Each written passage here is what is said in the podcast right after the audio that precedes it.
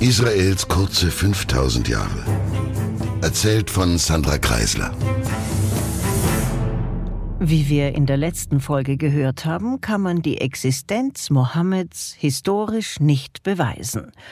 Für die Existenz der Muslime indes haben wir ausreichend Belege. Und die ersten Muslime waren eine Mischung von Menschen, die aus den verschiedensten Stämmen, Clans und Sippen der arabischen Halbinsel stammten. Mit einem Wort Leute, die wir mit dem Begriff Araber oder Araber subsumieren. Der Begriff Araber bezeichnet bis heute kein Volk im strengen Sinn. Araber sind nicht nur Menschen, die innerhalb eines bestimmten Landes oder einer Region leben. Das Arabertum definiert sich ausschließlich über die Sprache. Und das ist recht einzigartig, denn Schweizer oder Österreicher wiesen es beispielsweise weit von sich, würden sie als Deutsche bezeichnet, obwohl sie alle Deutsch sprechen, wenn auch regional ziemlich unterschiedlich gefärbt.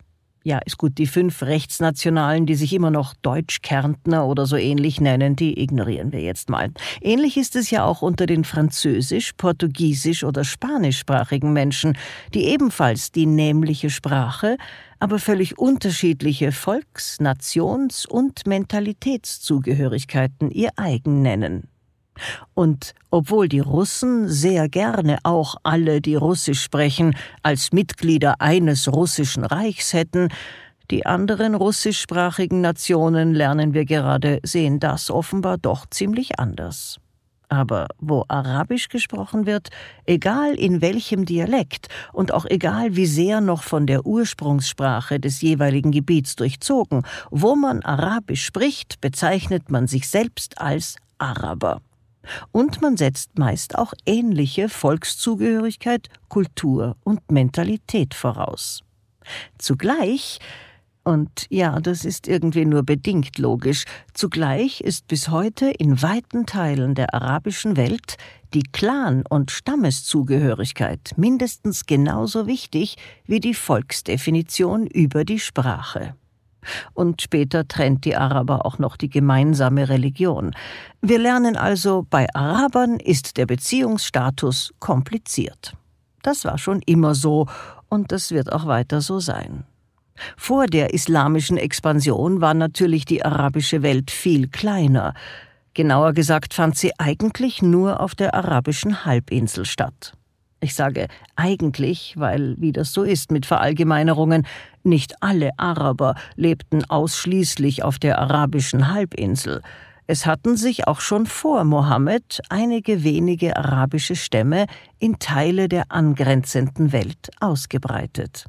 Sie fanden in den mächtigen und wohlhabenden Regionen der Levante Arbeit und Aufnahme, teils als Vermittler für die arabischen reisenden Händler, teils von byzantinischen Gnaden eingesetzt als eine Art Grenzwächter zur Wüste hinunter.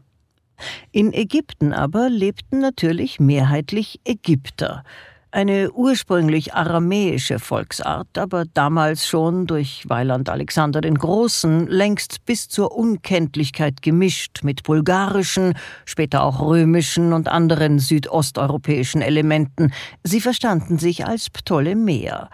Der Name Ägypten stammt, wie ich gelernt habe, sogar von den dort inzwischen heimischen Kopten ab. Man hört es im Gypt des Ägypten. Die altchristlichen Kopten beanspruchen auch für sich direkte Nachfahren der altägyptischen Bevölkerung der Pharaonenzeit zu sein. Die Araber nennen Ägypten auch ganz anders, nämlich Misr, das heißt Land, und das stammt lustigerweise auch aus einer hebräischen Sprachwurzel. Arabische Juden heißen auf Hebräisch Mizrahim, also aus dem Land. Aber ich verliere mich schon wieder in Nebenschauplätzen, Verzeihung. In Syrien jedenfalls lebten Syrer, und die definierten sich ebenfalls nicht als Araber, sondern als eigene Ethnie mit eigener, ebenfalls im Aramäischen wurzelnder Sprache.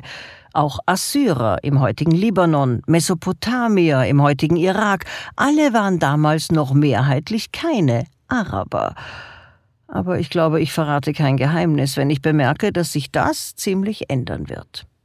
Dennoch war Mesopotamien ein Sonderfall, Das Land, recht grob gesprochen der heutige Irak, war nämlich schon länger sassanidisches Hoheitsgebiet gewesen und hatte, anders als die anderen Regionen der Levante, auch davor, in römisch-byzantinischer Zeit, nur relativ wenig der sonst überall dominanten griechisch-römischen Kultur übernommen, es gab im Gegenteil in dieser Region kulturell immer schon eher eine Nähe zum persischen Einflussbereich, also von der anderen nachbarschaftlichen Grenze ausgehend.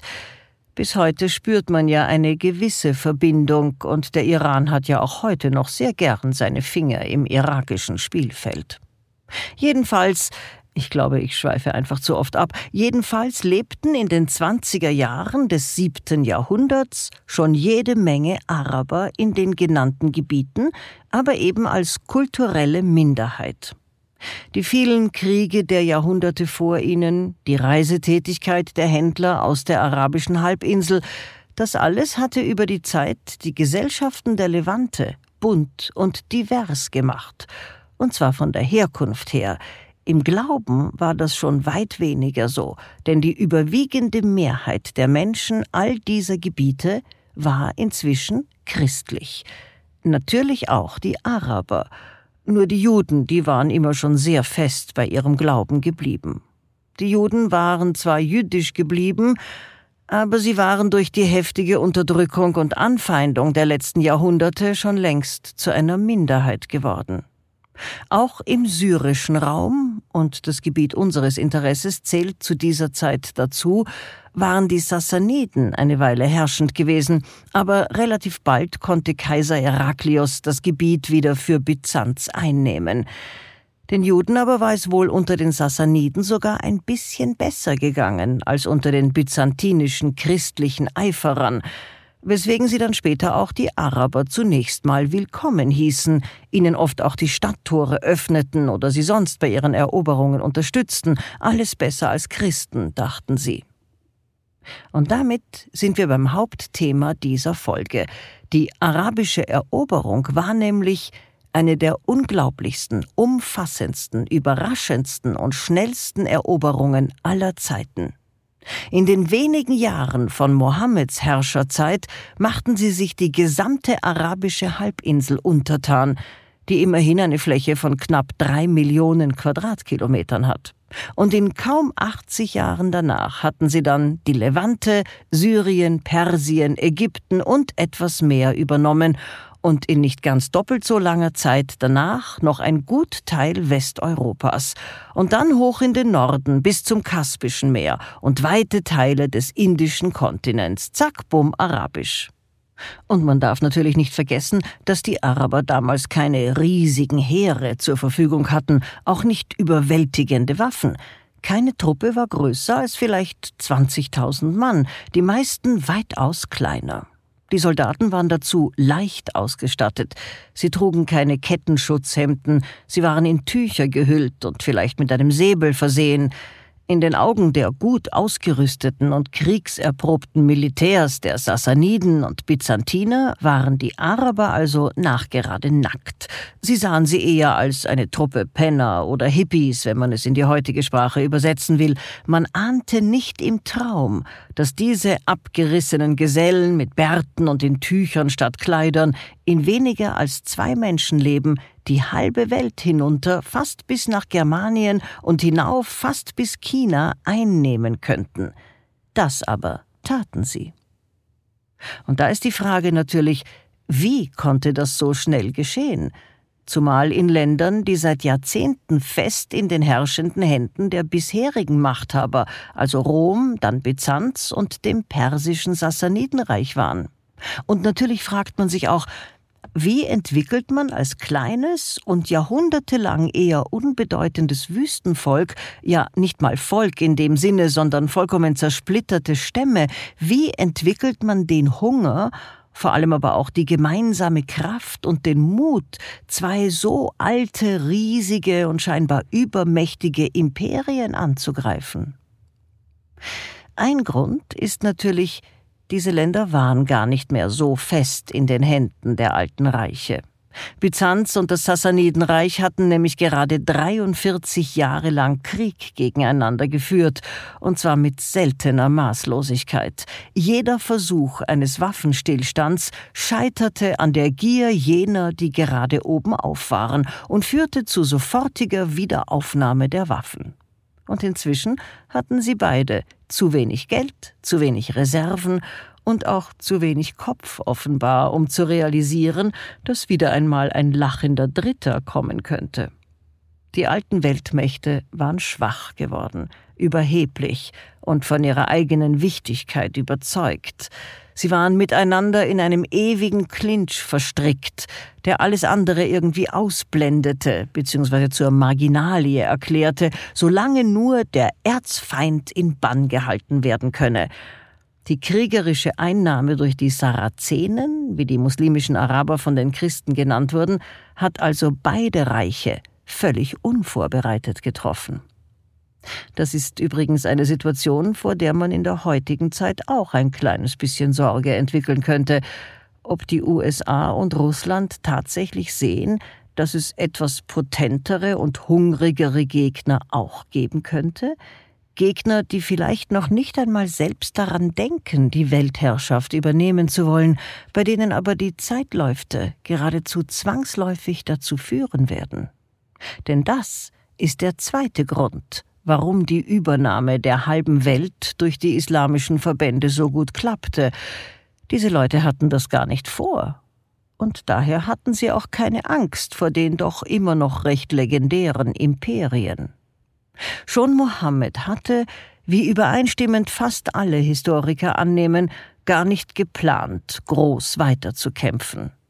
Aber die Mechanismen, die sich, als er dann so plötzlich und unerwartet starb, entfalteten, die machten die Eroberungsbestrebungen geradezu zwangsläufig. Zunächst schien es ja für einen Augenblick, als ob seine Mannen wieder in Einzelkämpfer auseinanderdriften würden. Die Nachfolge des Propheten war Gegenstand heftigen Streits, denn Mohammed hatte für den Fall seines Todes keine Befehle hinterlassen, und seine Söhne waren schon vor ihm gestorben. Die Fraktionen der Ansar, die alteingesessenen Medinenser, die Mohammed seit seiner Hejra unterstützt hatten, wählten den einen Kalifen, das bedeutet Stellvertreter, aber die sogenannten Muhajirun, die originalen Auswanderer aus Mekka, also der engste Kreis, die wollten einen anderen. Und dann gab's natürlich auch noch die Fraktion der alten Eliten aus Mekka, die ja von Mohammed nach seinem Sieg gegen seine Heimatstadt wieder integriert worden waren, und die wollten auch ganz gern etwas Macht behalten. Durch den Verlust des Propheten wackelte in der Gruppe nicht nur der Glaube an sich. Der Islamwissenschaftler Lutz Berger weist sehr klar darauf hin, dass viele der Adepten Mohammeds den neuen Glauben eh gar nicht mal so ernst genommen hatten. Sie waren, wie er meint, eher bei der Bewegung geblieben, weil sie militärisch und damit eben auch finanziell Erfolg gehabt und vermutlich, weil sie sonst eben keinen Clan oder Stamm gehabt hätten, der sie gleichberechtigt aufnahm. Diese Leute waren wohl die größere Gefahr für die Stabilität der noch recht jungen Truppe, denn ohne eine starke Führung und also ohne fortdauernde kriegerische Erfolge hatten sie keinen gesteigerten Grund, im Religionsbündnis zu bleiben. Es gab ein ziemliches Gerangel, fast brach ein Bürgerkrieg aus, und einige Grüppchen seilten sich ab, man nannte das Ridda, Abfall vom Glauben und es stand eine Zeit lang recht knapp um den Fortbestand des Islams. Aber Omar, ein Vertrauter Mohammeds und einer seiner Schwiegerväter, schaffte es dann doch mit Mühe und Not, das Bündnis zusammenzuhalten und zwar, weil er zunächst den Kalifenjob an einen anderen Schwiegervater Mohammeds gab, an einen Händler namens Abu Bakr, der von Anbeginn an ein hingebungsvoller Jünger des Propheten gewesen war, ausgesprochen glaubenseifrig. Vermutlich war es auch hilfreich, dass Abu Bakr auch ausgesprochen reich war und noch dazu spendabel.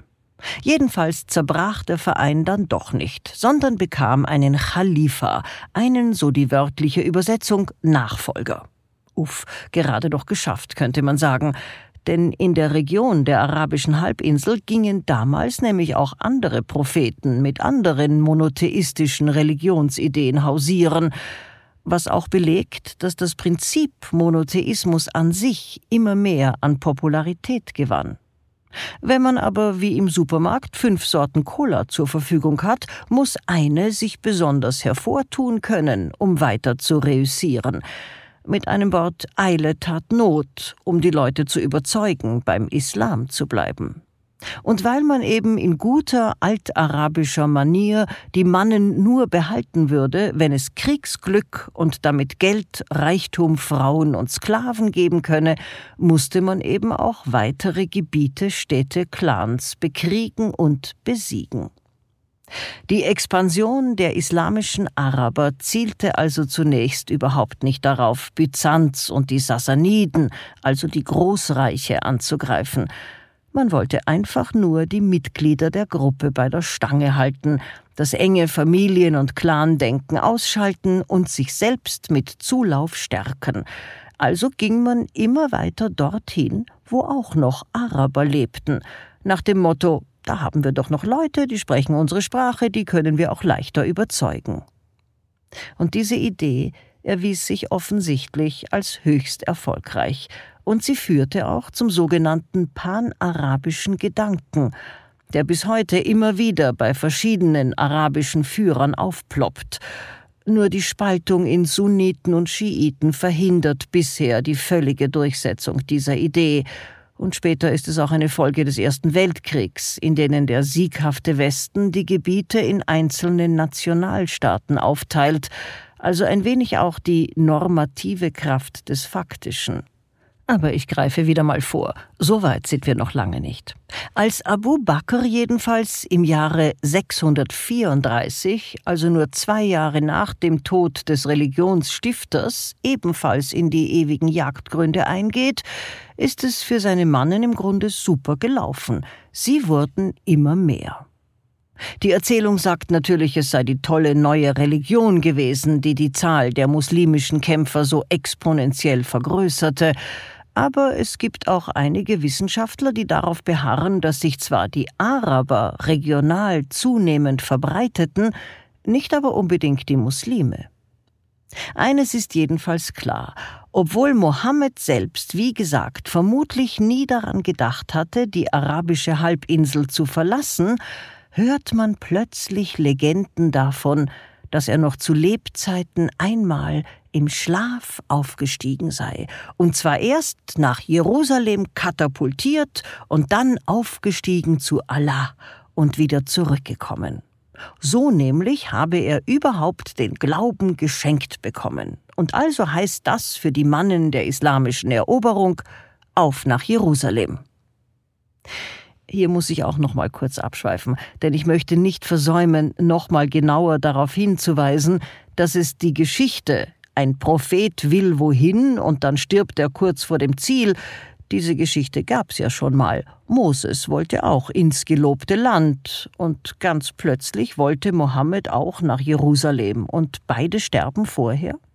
Ich für meinen Teil finde das, sagen wir, auffallend. Aber so wird es erzählt. Und Fakt ist, muslimische Kampfverbände verlassen die arabische Halbinsel und ziehen in Richtung Levante. Man geht Stück für Stück vor. Man greift also nicht Byzanz oder die Sassaniden an, sondern einfach einzelne Dörfer, die halt gerade auf der Strecke liegen. Die befestigten Städte, die lässt man erstmal beiseite. Und als man dann mit zunehmenden kriegerischen Eroberungen merkt, dass man ein Konzept für jene braucht, die sich nicht so mir nix dir nix ins Arabertum, sprich den Islam, einholen lassen, macht man einfach die unterworfenen nicht-arabischen Gemeinden zu Angehörigen minderen Rechts, wie es Lutzberger nennt, und gliedert sie so in das neu erstellte Gemeinwesen ein. Und darauf vor allem beruhen Erfolg und Schnelligkeit der islamischen Landnahme. Sie benützten sozusagen, obwohl Haram, die Salamitechnik, alles in kleinen Scheiben. Und die Menschen der Levante, die waren das ja auch gewöhnt. Immer schon waren sie Spielball des jeweils herrschenden Militärs. Sie mussten immer neuen Herrschern dienen und Steuern zahlen, und man hatte allgemein die Erfahrung gemacht, dass man die Landnahme von den diversen Herren am besten überstünde, wenn man einfach stillhält und mitmacht. Also hielt man still und machte mit. Einige größere Schlachten gab es angeblich, und sie waren ungemein blutig, vor allem zwei stechen hervor, in der Nähe von Jerusalem bei einem Dorf namens Gibea, das heute direkt an der Grenzlinie zum Westjordanland liegt und El Jeba heißt, und am Fluss Jarmuk, der die Grenzregion von Jordanien, Syrien und Israel durchfließt. Da ging es heftig zu. Byzanz verlor an allen Ecken und Enden. Und hier erst merkte der Kaiser Herakleos, dass es nicht nur einfach marodierende arabische Banden waren, die ihm in der Levante Unruhe brachten, sondern eine schleichende Eroberung. Aber jetzt hatte er schon so richtig schlechte Karten in diesem Krieg, und so überließ er die Levante einfach den Muslimen, um sich um seine Kernregion zu kümmern. Der Anfang vom Ende natürlich. Die Muslime, die konnten sich nun dran machen, in aller Ruhe auch die befestigten Städte einzunehmen, und teils wurden ihnen die Tore sogar in Freude und unter Jubelrufen geöffnet. Jede eingenommene Region stärkt natürlich die Sarazenen, und so ziehen sie auch immer weiter gen Westen. Auf Seiten der persischen Sassaniden ist der Kampf der Araber noch etwas zäher, stößt auf mehr Widerstand und ist wohl im Großen und Ganzen auch noch viel blutiger.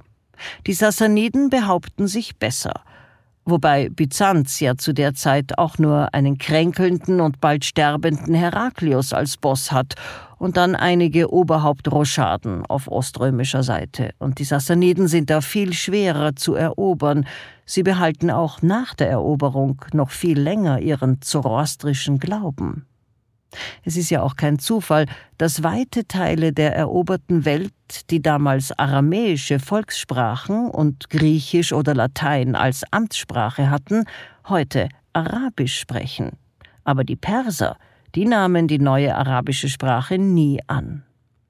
Man muss auch konstatieren, dass die Araber zwar unfassbar große Gebiete in eigentlich rasender Eile erobern, der Islam aber tritt seinen Siegeszug noch für lange Zeit nicht an. Noch gut 200 Jahre lang ist der Islam trotz arabischem Herrschertum eine Minderheitenreligion. Christen, auch arabische Christen, und im persischen Raum Zoroastrier stellen die Mehrheit. Aber wir wissen, dass der Islam siegt. Die Muslime haben spannende Herrscherpersönlichkeiten und sie befreunden die Christen. Untereinander sind sie sich zwar nicht ganz so grün, aber davon erzähle ich das nächste Mal. Bleiben Sie mir also bitte treu und bleiben Sie gesund. Eine Produktion von MENA Watch, dem unabhängigen Nahost-Think Tank. Auf unserer Website finden Sie täglich aktuelle Informationen und Analysen. Besuchen Sie uns.